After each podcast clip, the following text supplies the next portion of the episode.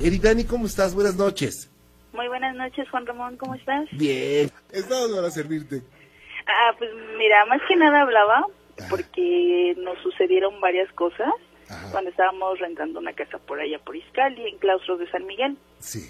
Este, yo estaba embarazada, vivía con mi esposo y este y una noche mi esposo estaba fumando un cigarro ahí en la ventana y este y se escuché así un grito de ay mis hijos pero así afuera de la casa.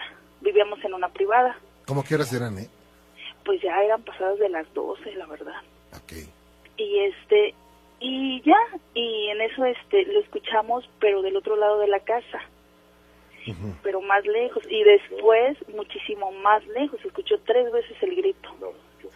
Y este y mi esposo me dijo escuchaste y le dije sí bueno ok lo dejamos así pasó no al otro día fuimos y preguntamos a los vigilantes que se habían escuchado y dijeron que no.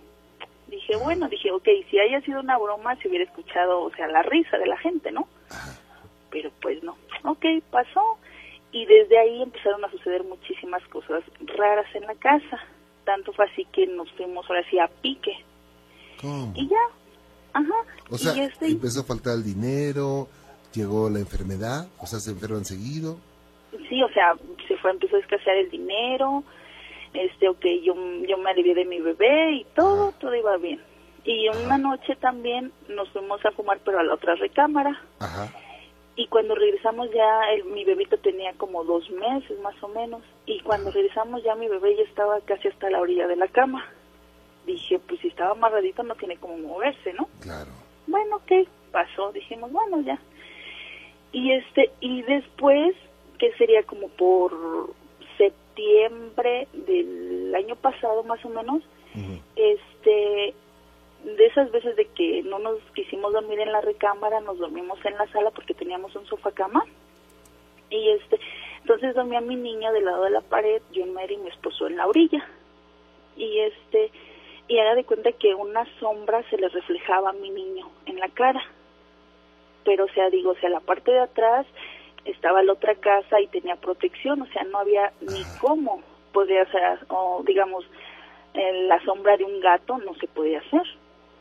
Bueno, dije, bueno, ok, y mi niño estaba muy inquieto. Ya pasó. Al otro día, este, nos volvimos a dormir en la sala y todo, y haga de cuenta que, este, que se escuchó un grito y un llanto, o sea, feo. Entonces lo que hago es despertarme y ver a mi niño.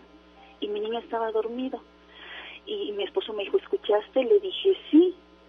Y ya me di cuenta que en eso, como en mi casa, toda mi familia me dice beba, este, oigo que me gritan bebita. ¿Quién sabe cómo volteó hacia la puerta de la entrada de la casa y veo a una niña de blanco que viene corriendo hacia nosotros y se pone, o sea, en la parte de atrás. La verdad ya, nos, ya no nos pudimos mover ni nada. Y este, y ya así como que yo creo que se fue la niñita y este me dijo mi esposo, ¿viste? Y le dije, sí. Entonces mi esposo como tiene unos amigos que son santeros, le platicaron, bueno, le platicó mi esposo y este y le dijeron, "Ten cuidado porque te vino a avisar que va a pasar algo, dice, ya sea que alguien se enferme o les vaya a pasar algo a ustedes." Y dicho y hecho, eso fue el miércoles. El sábado yo me entero que tengo una tía que vive en Tijuana que estuvo muy grave y que la tuvieron que internar. Vaya. Y dije, bueno, a lo mejor será por lo que nos dijeron, no sé. Entonces el domingo, haga de cuenta que mi esposo este iba para la casa y cuál va siendo la sorpresa, que se le cierra un carro y lo secuestran. Y le quitaron el carro, o sea, todas sus cosas de valor y todo. Y pues digo, no sé, o sea, si sea coincidencia o, o la verdad no sabré decirle, pero pues después de ahí, pues sí como que nos quedó el miedo de esa casa y mejor decidimos dejarla. Dejaron la casa de plano. Sí, y ya como que poco a poco nos hemos ido levantando un poquito y, y pues ese es nuestro relato, pero pues aún así como que no la vemos todavía. No sé si se deba a lo mismo de que nos pasó o no sé. Incluso estaba embarazada de mi otra niña Ajá. Y pues de milagro no me pasó otra cosa a mí. Pero Eh, pues sí estábamos así bastante espantados, bastante nerviosos, mi esposo estaba pues mal, la verdad. Ajá. Y lo que decidimos fue mejor dejar esa casa. Ah, ok. ¿Y ya que dejaron la casa, las cosas cambiaron? Pues sí, como que mejoraron un poco, pero después hubo problemas y, o sea, en el grado de que nos separamos un tiempo, pero pues ya después nos reconciliamos y todo. Qué bueno, qué bueno, eso es muy bueno, ¿eh?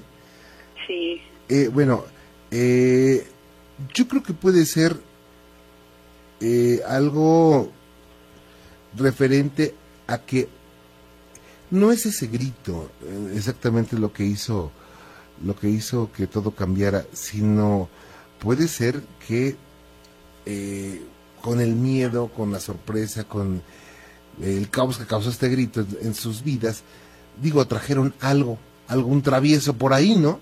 a una traviesa. A una Porque traviesa. una niña fue la que se nos apareció. Ok, eh, que yo creo que no fue una niña, lo que vieron fue un niño, yo creo que fue un travieso, un vestido ¿eh? de niña. Pero, Pero- ¿sabes lo que es? Ajá, O sea, lo que me sorprende es de que nos fue a avisar de que algo malo nos iba a pasar. Bueno, a mi esposo. y sin embargo pasó, Exactamente. o sea que el, el aviso no sirvió de mucho. Pues no. O sea, si hubiera avisado y no hubiera pasado, bueno, es que somos bien raros los seres humanos. Si te avisan que va a pasar algo malo y no pasa, ah, me estás engañando. Si te avisan y, y, y sí pasa, ay, no hice caso, ¿no? O sea, es difícil creer todo esto cuando ocurre, ¿no? Sé que hay desconcierto en tu vida, en la vida de tu esposo, en, tu hogar hay desconcierto, hay, no sé, eh, como que están acomodando, tratando de acomodando cosas. Eh, yo creo que lo que deben de hacer es preocuparse mucho por equilibrio, por estar tranquilos, por decir, bueno, pasamos un bache, vamos a acomodar todo. Eh, háblense con mucha sinceridad de tu esposo y tú. Cuando llegue la desesperación, tienes un bebé. Bueno, toma al bebé y velo a los ojos. Esa, esa luz que tienen ellos en, en- en la mirada, esa mirada tan pura, vas a ver que te va a hacer cambiar mucho. Claro. Mire, incluso este un amigo que este que lee las cartas y todo eso, Ajá. cuando conoció a mi niño me dijo que él trae un don, que es un niño índigo, Ajá, porque o sea, la verdad mi hijo donde quiera llama la atención. ajá, Y de mi niña me dijo que ella era una niña índigo con niña diamante, que ajá. también trae un don y que el don lo trae en las manos. ¿Y tú qué Que crees? ella, perdón, ¿Tú qué crees, de, qué crees de todo esto? Eh, y le digo, o sea, me dijo que mi niña trae el don en las manos, que cura, o sea, cualquier enfermedad, y eso me he dado cuenta que sí es cierto. Es que los niños de hoy están llenos de energía. Eh, se dice índigo a los niños que tienen su aura color azul índigo y se cree que son seres eh, pues, superiores eh, espiritualmente, son seres más evolucionados que nosotros. Los niños, y se cree que son los que van a empezar a cambiar el mundo. Los niños diamantes son los que se piensa que va a ser, van a tener la dirección de- del mundo, ¿no? Bueno, eso es lo que se cree, son teorías. De que tienen mucha más energía, sí. Pero, ¿tú crees que si fueran eh, tus niños con dones y todo esto, eh, pasaría lo que pasaría en tu casa? Pues no estarían protegidos por, de por vida, ¿no? Eh, todos los papás o muchos papás quieren que sus hijos sean índigos. Yo creo que tus hijos son especiales y que tienen energía muy poderosa, pero eh, digo, hay muchos criterios, ¿no? Yo respeto lo que te dijeron y, y yo creo que hay que trabajar mucho sobre, sobre el equilibrio. ¿Tú crees en Dios? Ay, claro. Bueno, a partir de hoy, ponte a hacer oración, pero oración que salga del alma. ¿Tienes Biblia? Mm, no. cómprate una mañana. Hay desde 50 pesos. Y empieza a hacer oración con el Salmo 91. El Salmo 121, el Salmo 23, son salmos de liberación muy importantes. ¿Por qué, ¿Por qué existen los salmos? Pues los salmos se dice que son palabras directas de Dios. Y eh, los salmos generan un mantra que lleva, llegan a un equilibrio muy especial. ¿eh? Empieza con eso de verdad. Sí, Juan y verás que va a empezar a cambiar mucho. Digo, hay que hacerte muchas preguntas, pero yo te digo en principio esto. Órale. Ok, pues muchísimas gracias, Juan No, ¿de Ramón. qué? Es más, te voy a complicar con Gina ahorita. No te vayas a ir, Dani, ¿eh? Muchísimas gracias, Juan Ramón. Que Dios te bendiga. Igualmente. Que pase bonita noche. Igualmente, Dani, gracias. Hola, buenas noches, don Juan Ramón. Me da gusto escucharlo y saludarlo. Eh, hay, hay situaciones extrañas que nos pasan a los abogados, ¿eh? Pues sí, pero dice que a mí me pasó siendo militar. Ah, ok. Sí, era, era yo cadete en el colegio militar de allá de, de Tlalpan, Sí. que está rumbo a la carretera, carretera Cuernavaca. Ajá. Era más o menos el año del eh, 94. Tenía yo 15 años era, y, era, y era yo cadete del colegio militar. Sí. Entonces practicábamos, hacíamos las prácticas eh, cerca, muy cerca del colegio militar, unas caminatas larguísimas llegábamos a esta parte de la frontera entre de la delegación Tlalpan y lo que es el estado de, de, de Morelos.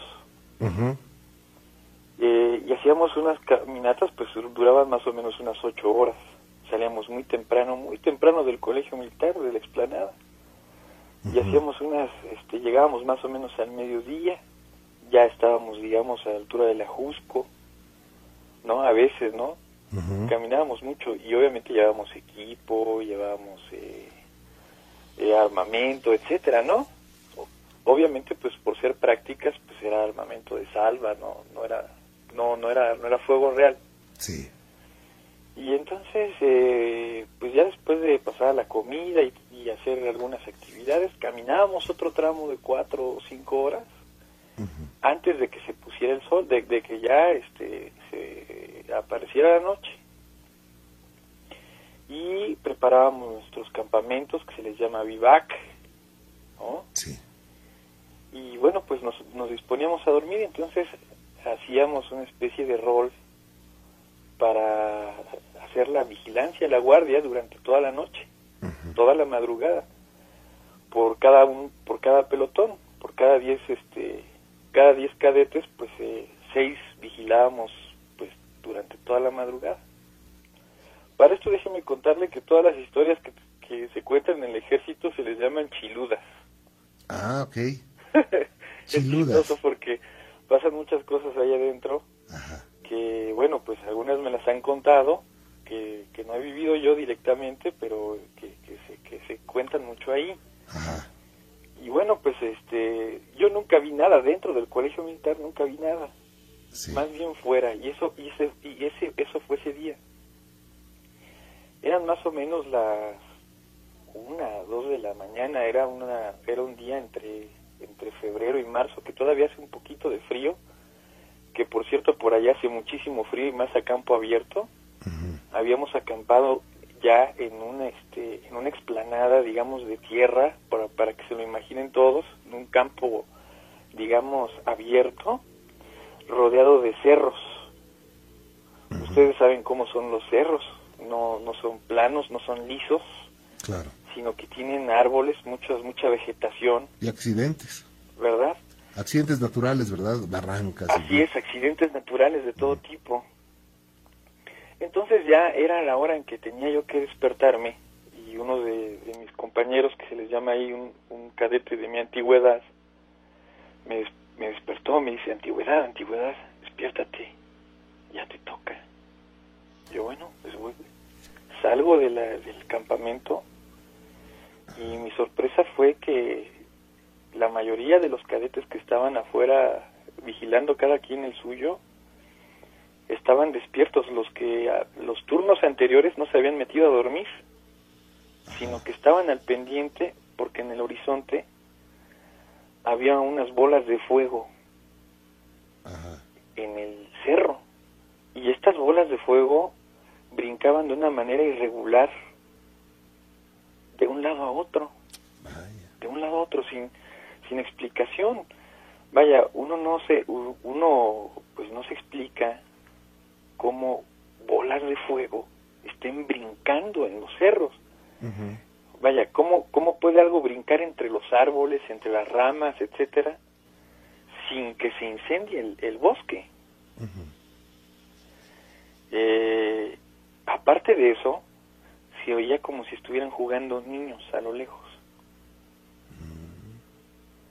Nos quedamos ahí toda la madrugada y estas bolas se hacían de un lado a otro y, eran muy rápidas, digamos, se movían de una manera eh, inexplicable, digamos, uno que conoce bien cómo puedes desplazarte en esos lugares, pues no, no entiendes cómo, cómo pueda llegar eso a pasar.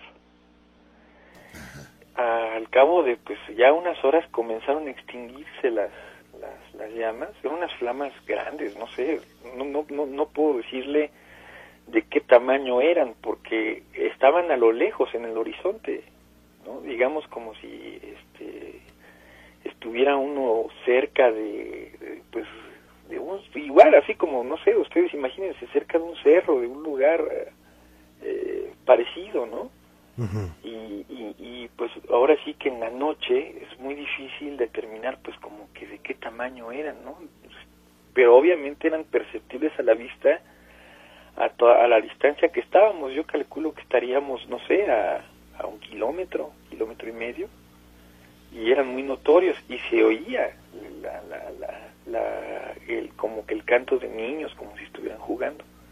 Y usted, digo, eh, para muchas personas el hecho de que sean militares, como que no les permiten que tengan miedo, o sea, se olvidan que son seres humanos también Así es. Y, que, no tienen como que derecho a sorprenderse o a tener miedo, ¿no?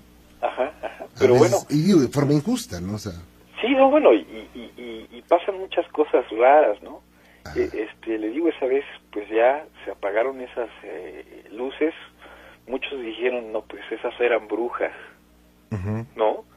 Otros decían, no, pues eran, eh, no sé, este, que otros rollos, no me acuerdo qué decían pero eh, yo me quedé con eso que eran brujas. Pues yo no yo no yo no puedo decirle ay pues si yo las viera brujas en sus escobas o cosas así pero pero eso pasó y lo vimos. No sé si ustedes ya hayan escuchado algún relato parecido. sí cómo no. Y fíjate que, que, hay veces que se piensa que son brujas o en otros eh, casos se piensa que son duendes porque hay estudiosos de todo esto desde hace siglos que dicen que una especie de duendes se llega a, manifestar en bolas de fuego, en bolas brillantes que, juegan entre las copas de los árboles, aunque también últimamente se ha mencionado que son eh, situaciones de otro mundo, ¿no? De, seres extraterrestres. Digo, de las tres, eh, la, persona puede creer, las personas pueden creer lo que quieran, pero de que existen y de que no sabemos qué son exactamente, eso es cierto. Sí, esa zona es muy extraña. Expedición que salimos, eh, éramos más o menos unos 10 que nos había escogido un capitán a buscar agua. Y, amar y amarrado a un árbol vimos a un este a una especie como de lobo blanco, blanco, blanco, blanco, blanco, con los ojos eh, muy claros. Entonces uno de los de los cadetes que iba con nosotros, que parece que era del estado de Guerrero, nos dijo, no lo vayan a desatar, ¿eh? ¿Por qué? Porque es un chaneque, dice. No, bueno, pues a nosotros nos pareció nada más un perro ahí amarrado. Eso fue en el día. Eso fue en el día. Pero el perro no nos ladraba, no nos, no, o sea, estaba amarradito, tranquilo, sentado. Y nos veía, eso era, eso era todo. Pero bueno, pues no se explica uno cómo está un perrito amarrado en medio de un bosque en el que no pasa nadie. Claro. ¿No? Y ese tipo de cosas son las que las que yo vi y que le puedo contar esta noche. Vaya. Pues qué impresión. Y esa situación no, no se te va a olvidar nunca, licenciado. No, no, no. Pues la de las esferas estas o bolas de fuego, no, la verdad es que no. Claro. No se le olvida. Como para tener una, una cámara de gran alcance y haberlas grabado, ¿verdad? Híjole, sí, pero en ese entonces, pues le digo, era más en el año 94. Y pues no era muy común que este, los cadetazos lleváramos una, pues cámara. Creo que lo que menos traería es la cámara porque pues, los ejercicios, las prácticas son bien fuertes, ¿no? Sí, sí, sí, sí, muy fuertes, muy fuertes. Vaya, pues, licenciado Gustavo Jiménez, muchas gracias y un abrazo No, por el pues, Día del. Abogado, ¿eh? Muchas gracias. ¿Cómo está, Rocío? Buenas noches. Buenas noches. Y estoy para servirle. Ah, bueno, mire, este, mi relato es, esto nos sucedió a un hermano mío, Ajá. este, a un primo y a una persona adulta. Bueno, eso ya tiene más o menos unos 16 años. Yo tenía Sí. como 8 años. Este, vivimos acá en la colonia Loma Bonita, a la orilla de un arroyo, de un canal. Ajá. del canal este viene de la presa de Juriquilla pero este íbamos caminando hacia como a satélite como al sur Sí. Y en una cómo le diré una una distancia este qué le diré como de 500 metros. Este era por la mañana. Eh, fíjate o sea es lo raro por eso quiero que usted me diga qué qué era porque haga de cuenta que era como a las 10 11 de la mañana.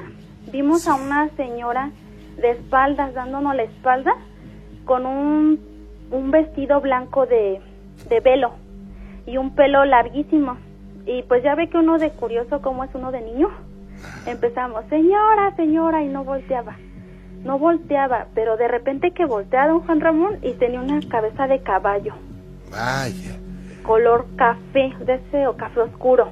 Fíjese que una situación como esta o varias situaciones como esta me han reportado en diferentes partes de la República y en diferentes partes de la República le dan una acepción distinta.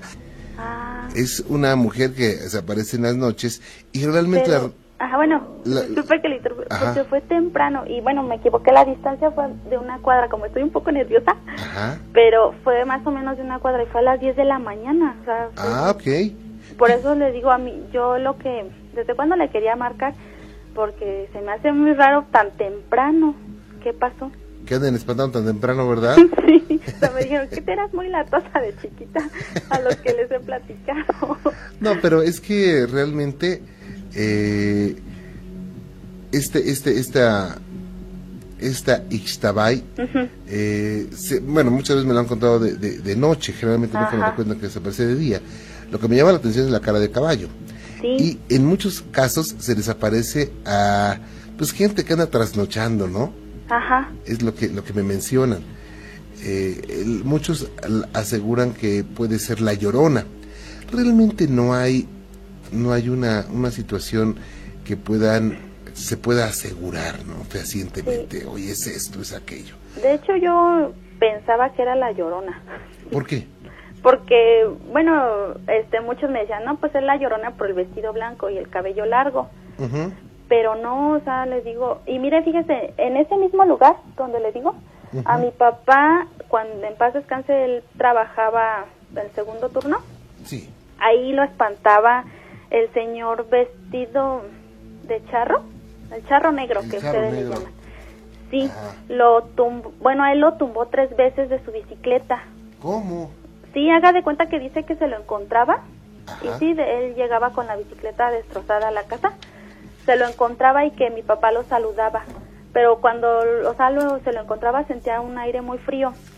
Lo saludaba y como al metro ya lo tiraba de la bicicleta y la bicicleta llegaba así rota. Y haga de cuenta que él este todo empolvado, todo así muy feo. Y eso fue una vez, después fue otra vez igual lo mismo. Pero tenemos un familiar que le dijo, o sea, en plática una vez me acuerdo que salió eso y le dijo que cuando él viera a esta persona, a este charro negro, pensar en una persona que a mi papá lo quiso mucho, una, sí, un alguien ya fallecido, y que cree que dice que ese día este lo encontró y él este pensó en, en su mamá, como mi papá quedó huérfano muy chiquito, Sí. y dice que cuando ya lo encontró ya de cerquita, la, este charro negro no era, no iba vestido de negro, iba vestido de blanco. Entonces era el charro blanco, Sí, ¿verdad? pero primero era el negro, le digo que las dos veces lo tumbó. Ya la tercera vez ya no lo tumbó, pero dice mi papá que él ya no se quería ir por ese lado y como que algo lo jalaba. Ya cuando acordaba ya estaba ahí. ¿Y esto era en la, en la noche? Sí, en la noche, eso sí fue en la noche, pero luego que los- lo que nosotros nos pasó fue por la mañana ahí en la, a la orilla del canal. De hecho, ahí está muy raro porque varios camiones se han ido al canal Sí. Y haga de cuenta que en lugar de que caigan volteados, caen como si los hubieran acomodado ahí. Qué raro. Sí, cosa, pas- han pasado cosas muy raras. ¿Y esto ya nunca lo volvió a ver usted? A esta persona no, ya no. Yo creo que por eso luego mi esposo me dice que los caballos, que no sé qué, a mí me dan mucho miedo por esta persona que vimos de, de chicos. Ah, ok. Sí, y esa era mi curiosidad, preguntarle que, qué es, quién era, pues, qué era y por qué tan temprano. Fíjese que eh, habría que ver también qué había cerca de ahí.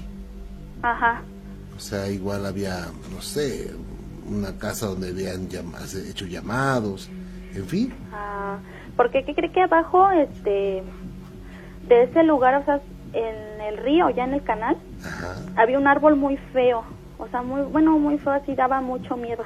sí. Pero le digo que uno de niño, pues en bola nos íbamos para allá, pero desde ahí dejamos de ir porque cuando, le digo que cuando la vimos a estas personas, nos echamos a correr, pero como si nuestros pies no, no corrieran. Yo creo que era el miedo. Pero lo vimos, le digo, era mi hermano, un primo y un tío de mi primo, una persona ya, ya grande, adulta. O sea que sí, y de hecho luego nos ponemos a platicar y nos acordamos de eso. Ay, pues no se le va a olvidar nunca, No. ¿verdad? Sí, pero bueno, ya es lo, lo bueno que me sacó de la duda de quién es, que no es la Sí, llorona. La Ixtabay, que bueno, para el caso es lo mismo, ¿verdad? Son espantos. Sí, sí, sí da miedo porque le digo que de repente voltea y su carota de caballo. ¿Y qué hicieron ustedes, eh? Bueno, nos espantamos, les digo que nos quedamos sorprendidos y empezamos a correr, pero como que nos jaló este, se llamaba, se llama Luis, una persona ya adulta, le digo que iba con nosotros. Él nos jaló para que empezáramos a correr porque nos quedamos ahí parados, como tontos, pues. Y empezamos a correr, pero como que nuestros pies no, no corrían. No, eh, como las caricaturas, ¿no? Sí, pero sí le digo, sí nos dio mucho miedo. Como no debe de ser. Y leo porque fue, fue temprano, fue de mañana, como a las 10 de la mañana. Qué raro. Eso es lo raro, le digo, por eso digo, sí, generalmente todos los espantos, yo he escuchado su programa y son por la noche. Ellos trabajan de noche, Sí, yo creo que se le, se le hizo tarde. o se le hizo temprano. se quedó ahí, sí, o andaba en, en la parranda. Andaba en el agua, ¿verdad? Sí, ya no se pudo ir a su casa. Cuídese mucho. miedo. Don Próspero, ¿cómo le va? Buenas noches, señor Juan Ramón. Bienvenido, don Próspero, me da gusto saludarlo. Estoy para servirle, don Próspero. Sí, mire, este, yo quiero platicarles o contarles un relato que pasó Ajá, aquí con unos músicos que había aquí en San Marcos sí, señor. hace unos años y este, total de que los contrataron de otro pueblo que se llama Malpaís, Ajá. en el estado de Hidalgo. Ok, Y como antes no había transporte, no había nada, pues se fueron caminando. sí, Salieron de aquí de San Marcos, que sería como las 4 de la tarde, hacia a Malpaís. Y ahí tiene de que para esto atravesaron en un, este, ¿cómo se llama? Una brecha, en un bosque bastante grueso. ajá, Entonces se desapareció un charro a caballo por Sí. allá por el por el bosque, por el monte que le llamamos por acá, ¿no? ajá. y este que les dice buenas noches señores para dónde caminan dice jefe vamos a tocar al pueblo de Malpaís Ajá. ah dice qué bien dice y cuánto les van a pagar pues en ese tiempo vamos a hablar de pues, unos 200 pesos no Sí, Dice, bueno, dice, mira, dice, yo les voy a pagar tres veces más de lo que les, les van a pagar por allá, dice, pero quiero que vayan a tocar conmigo. ajá, Entonces, el- vamos a poner el, el que dirigía al- a los músicos, dice, este, no, patrón, es que ya hicimos contrato, lo tenemos firmado. No, dice nada, dice, ustedes se van a tocar conmigo, dice, yo les voy a pagar muy bien, los voy a atender muy bien y quiero que vayan a tocar. Entonces aconsejaron entre ellos y dice, bueno, dice, pues vamos, vamos con usted. Ya se los llevó y ya los metió en un, este, pues en una sala muy bonita muy mucha, este, ¿cómo se llama? Alfombra y, y las mujeres vestidas de china poblana y había allí gente que estaban vestidos de charro, pero todos de negro. Sí. En total que empezaron a tocar, ¿no? Y entonces, este, ahí, este, las gentes que estaban allí, que empiezan a bailar. Entonces, este, Pero raro que todos vestidos de negro, ¿verdad? todos vestidos de negro con pantalón de botonaduras, eh, de chapeadas de oro. Ajá. Entonces empezaron a bailar, ¿no? A tocar los músicos y los otros a bailar. Sí. Y uno de los músicos se dio cuenta que las mujeres tenían una pata de gallo y Vaya. los hombres una pata de becerro. Ajá. Total, este, eh, se preguntaron entre ellos, dice, bueno, ¿por qué estarán así? ¿Por qué andarán bailando así con una pata de becerro y otra pata de gallo? Y dice uno de ellos, dice, pues a lo mejor es este baile de disfraces, ¿no? Sí. Y este, pero lo más raro es de que allí a donde fueron, pues era un, pues como lo dijeron, una montaña, no había ni casas ni nada. Y ellos estaban en un cuarto muy lujoso. Y este, ya que agarran y este, ya siguieron tocando, pero quedaron con la tentación. Y ya que iban a dar las 12 de la noche, que dice este el charro que los había contratado, dice aquí está lo que les debo, dice les pago y ya se pueden ir a dormir, dice la fiesta ya se acabó. Bueno, pues entonces entre ellos dice, vámonos a dormir, ya pararon de tocar. Y aquel charro los llevó a un cuarto muy lujoso, una cama cada quien, percheros para que colgaran sus instrumentos, y sus- pues lo que llevaban, ¿no? Sí. y este en total ya que agarran y que se acuestan a dormir ya les pagó para esto les dio el dinero en, en de esas bolsas que había antes en el en el correo bolsas de lona o en el banco ve que había unas bolsitas como de lona no Ajá, les llamaban valijas, ¿no? valijas yo no sé cómo les llamaban Ajá. Y este en total que ya les pagó se acostaron a dormir. La sorpresa que se llevaron que al otro día cuando amaneció los músicos estaban acostados en las peñas en las piedras como se le llame ahí y la como le dijera sus instrumentos estaban este eh, sobre los árboles sobre los nopales sobre lo que había en las malezas Sí. Sí, y este, eh, total de que pues se asustaron bastante. Unos ya no podían ni salir, estaban en la orilla de una barranca durmiendo. Ajá. Y este, como le dijera, el susto que se llevaron del año. Y ya se regresaron para su pueblo. Y ya al llegar aquí de regreso a San Marcos, que dice, pues vamos a repartirnos del dinero. Pues órale, vamos a repartirnos a ver cuánto nos toca a cada quien. Ya se, re- se- según ellos que se iban a repartir, que van a, a abrir la, ¿cómo les llamaba? La valija, ¿verdad? Bueno, entonces que abren la valija y este que se encuentran con la sorpresa de que eran puras este puros pedazos de tepalcates de barro redondos muy grandes pero eran puros tepalcates y y nada de, de dinero no era nada cierto Újule. ese es el el relato que les quería contar señor Juan Ramón Oiga, don Próspero, ¿y esto cuándo ocurrió, eh? Por, por- eso ocurrió, vamos, vamos a suponer, por 1964, por ahí, por esos años. Yo, yo tenía la edad de 14, 15 años por allí apenas. Ajá. En Oiga, pero... esos tiempos, Sí. perdón. No, adelante, señor. Sí, por esos tiempos yo estaba muy chavillo cuando les pasó eso a esos, eh, a esos músicos. Pero usted lo recuerda como si hubiera sido ayer, ¿verdad? Sí, porque uno de los músicos todavía existía y me lo platicó. Ah, ya. me lo platicó bien y más cosas que han pasado, pero eso ya pasó personalmente conmigo. Ah, ¿qué le pasó?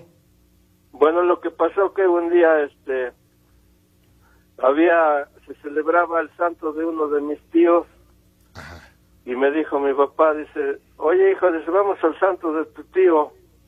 Le digo, bueno, pues vamos. Entonces, le digo, bueno, pero ¿qué le vamos a llevar de regalo?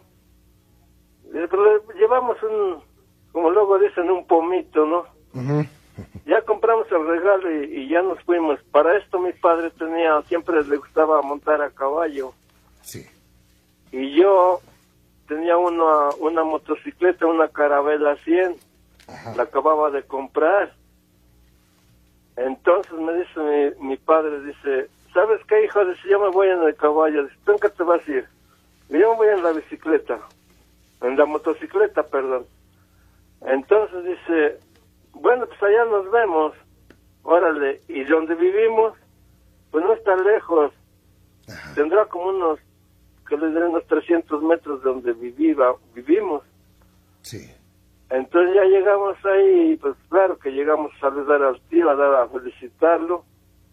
Y nos dio, le dimos el abrazo, nos pasó para adentro a, a convivir con él y este total de que pues ya usted sabe que llegar a una fiesta lo primero que invitan es de comer y luego de tomar. Claro. Entonces yo ya me sentía pues no pues no tomado pues era era muy poco.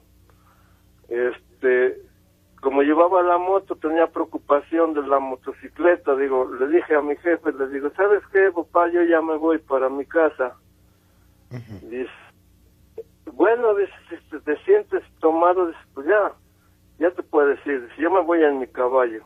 Bueno, agarré, me despedí de la familia, eh, agarré mi moto y ya que me voy para, según para donde vivíamos, y entonces está un foco ahí en una calle, este, que se ve como que será como 200 metros de calle, está un foco, sí. está una lámpara pública y el camino agarra muy de subida. Pues ahí tiene que yo le, le, le, aceleraba la moto para llegar a mi domicilio y nunca, nunca pude llegar al domicilio. Ay, ¿y por qué? Porque pues no sé, yo pienso que fue la bruja la que me andaba paseando. Vaya. Y entonces, este, ahí tiene que me cansé de manejar la moto. Sí y pues yo la mera verdad la, la paré, la, la, le apagué el motor y sí, me acosté allí junto a la moto porque ya eran como las 12 de la noche. Entonces, este, sería como la una de la mañana cuando me dio frío y ya desperté y me di cuenta que estaba un cerro junto de, de donde yo estaba con toda mi motocicleta, ¿no? Sí. Entonces, este, pues ya me ubiqué, ¿no? Ya me ubiqué, pues a dónde estoy, a dónde estoy. ¿Qué cree que estaba junto a la carretera que va para Tulancingo y Mm. la que viene para Otumba? Oiga, ¿y eso está lejos, no? Pues está lejos, de donde yo vivo son como, ¿qué será? Unos 25 kilómetros o 30, por ahí más o menos. Pero usted no se acuerda de haberlos recorrido, ¿verdad? O sea que yo cuando cuando me fui para allá, que iba yo en la moto, Ajá. yo no encontré ni un carro, nada, nada de, de, de tráfico.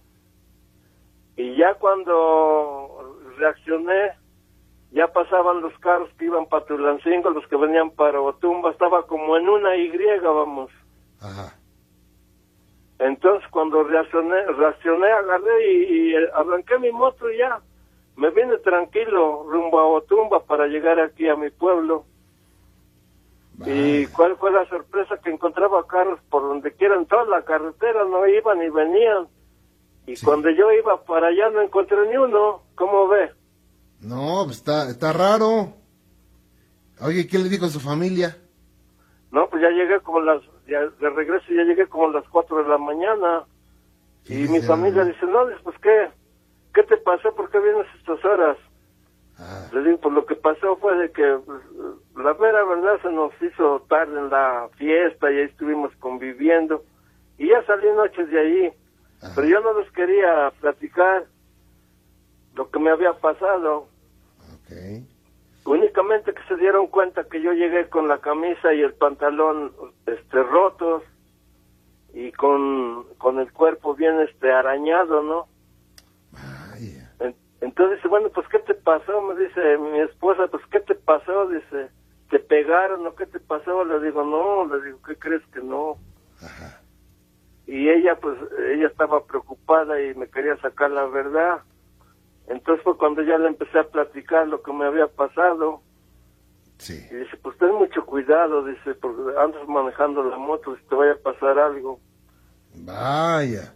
Pues algo incre- increíble y algo que eh, no tiene explicación lógica, pero sin embargo le ocurrió, don Próspero. Sí, me ocurrió, este, eh, o sea, lo viví en persona, como luego dicen, en carne propia. Vaya. Pues yo le Sí. agradezco mucho que nos haya platicado eso, don Próspero, y estoy a sus órdenes, ¿eh? Gracias. Cuídese mucho, que Dios lo bendiga. Igualmente, señor Juan Ramón. Buenas noches. Miguel Ángel, ¿cómo le va? Buenas noches. Buenas noches, señor Juan Ramón. Bienvenido, me da gusto saludarle. Oh, igualmente, yo también tengo muchos años de, de escucharlo, pero no, no había tenido el placer de, de hablar a este programa. Así es que es usted peludomaníaco de hueso colorado. Eh, pues sí, tengo unos más o menos como 10 años. Ah, muchas gracias. Qué bueno que está con nosotros. Sí, Estoy a sus órdenes, Miguel Ángel. mire, yo soy invidente Sí, señor. y trabajo en un mercado de Polígono 3, acá por Plaza Aragón. Sí. Si es que ha oído hablar de. Sí, cómo no, por supuesto. Por acá tienes pobre casa. Gracias. Entonces, yo trabajo en un mercado y este, ¿cómo, cómo le explicaré? Mm, me dio como una, como un ataque o no sé, eh, al corazón. Ah, ok. Este, eso fue como a las, como a las 3 de la tarde. Entonces, este, me pusieron que una, una, un cinturón en, en la boca y la mano izquierda se me, me volteó hacia atrás. Entonces, este, de, de la, de la fuerte convulsión o, o ataque, no, no, no sé qué sea, no, no pude, no pude saber lo que fue. Me quedé el uno, este, y dicen los, los compañeros de, del mercado, todos, todos se acercaron ahí en el puesto donde, donde me acostaron, porque yo sentía que me moría. Sí. Entonces di- dicen que me que me morí 45 minutos. Vaya. Vino hasta la ambulancia y todo. Me reaccioné hasta el hospital general de aquí de, de aquí de mm, este, Center Plaza. Por ahí hay uno. Ahí me dieron los primos auxilios, pero no reaccionaba. Ya no ni respiraba ni nada, así como muerto. Claro. Entonces sentí que, que caí en un, en un túnel negro, negro. Y caminé bastante, bastante. Entonces, este, allá a lo lejos, escuché, escuché, este, vi una luz lejos, lejos, pero no, nunca la, la alcancé. Y a medio túnel, este, mi madre tiene siete años que falleció. Me agarró de, de la mano y, y nos fuimos caminando. Y en ese, en ese paraíso, no sé, no, no, no, no tengo idea, ¿no? Este, Me dice usted que era un túnel nada más, ¿verdad? Ajá, pero caminé con, a medio túnel me la encontré a ella. Ajá. Entonces, este, nos fuimos caminando, la agarré del brazo, o sea, la agarraba del brazo yo y nos íbamos por ahí a caminar. Ya conozco casi todo el estado de México, ¿no? A ciegas, ahora sí. Entonces nos fuimos caminando y, y había como, ¿cómo lo explicaré? Como un jardín, como, no, no, no, no sé, como un paraíso Sí. azul, azul y hartas flores. Y una música, ay, pues no, no, no sé explicar, como angelical, pero bonito, bonito. El hecho que se, se sentía usted muy a gusto. Sí, Ok. y no, no, no me quería regresar, pues estaba con, con mi madre Ajá. y este ya hasta de rato pues se desapareció se desvaneció así la, la figura de mi mamá Y su mami ya había fallecido. sí tiene sie- va para ocho años ya Ajá. y nos vemos a, ese- a ese a ese paraíso es había flores muy bonitas eh pero este pues bajé la, la mirada y no ella no no tenía pies. Flotaba nada. Ok. y ya está pues no no sé cuánto cuánto estaría este desvanecido desmayado pero dicen los compañeros que 45 minutos que ni respiraba ni nada nada como como un cadáver como un palo así ¿Y los. ¿Y los médicos qué dijeron, eh? no sé no no, no sé qué qué pasó no no no me dijeron nada nada más me metieron allá al hospital y ya reaccioné pero muy cansado como si hubieran, me hubieran golpeado muy cansado y ya todo todo eso que le dije a usted Sí. Se lo dije a la doctora. Sí pero ya son de esta de estos ataques o no sé paros ya son dos veces. Ah, le sucedió otra vez. ¿Cuándo le volvió a suceder? esto que le conté tiene como más o menos unos ocho meses más o menos. Ajá. y el otro hace como dos tres años. Hasta me rompí la la frente me abrí la frente pero es en, en ese en el primero nada más este sentí que me fui a un un túnel negro negro y ya no supe sí señor Juan Ramón Vaya. Esa es Y- mi historia. Y, y en el segundo caso, No, el segundo caso es cuando caí en el túnel negro ah, ok. Pero cuando, cuando usted regresa, eh, ¿qué es lo que pasa? Está usted en un lugar donde se sentía usted muy a gusto. Ah, o sí, Donde ese fue el, incluso fue el yo- segundo, el segundo, este, ay, segundo ataque o La segunda segundo crisis. desmayo, algo así. Incluso vio a su mamá. Sí, Pero eh, después eh, regresa y cuando regresa, ¿qué pasa? Mm, pues nomás me siento así como apaleado, golpeado. Pero también le queda el recuerdo de que, pues, ¿qué pasó? ¿Por qué sucedió esto, no? Sí, sí, sí, y quisiera volver a regresar, pero tengo que regresar. ¿Usted considera que regresó a este mundo por algo? Pues, pues sí, porque todo lo que hacemos en esta vida lo tenemos que pagar aquí, Por supuesto. ¿verdad? Y su vida cambió. sí, ¿En qué sentido? Mire, ahora soy más, un poco, bueno, nunca he sido malo, ¿verdad? He sido un poco más bueno, este, pues voy más a misa, bendigo a las personas y las personas son mucho más, más generosas conmigo, Claro. porque aparte de que, que trabajo en un mercado, así en la calle, este, la gente me ayuda económicamente. Un pesito, dos pesitos, cinco pesitos, hasta cincuenta pesitos. Es que eh, cuando usted irradia, Ujú. irradia tranquilidad, equilibrio, así va a recibir, ¿eh? Sí, sí, Cuando, cuando una persona irradia, eh, pues, cosas negativas, enojos, pues también va a recibir eso, cosas negativas. sí, sí, sí.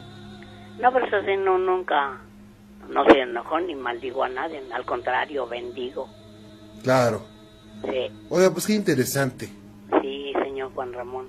Y yo le agradezco mucho que nos haya platicado esto. Oh, muchas gracias por darme la oportunidad también. No, al contrario, cuídese mucho. Ok, Dios los bendiga a todos Igualmente. y a todos los que busquen, que nos están escuchando, ¿verdad? Igualmente, Miguel Ángel. Fue un placer, señor Juan Ramón. Igualmente, que Dios la los pase muy bien. a todos. Gracias.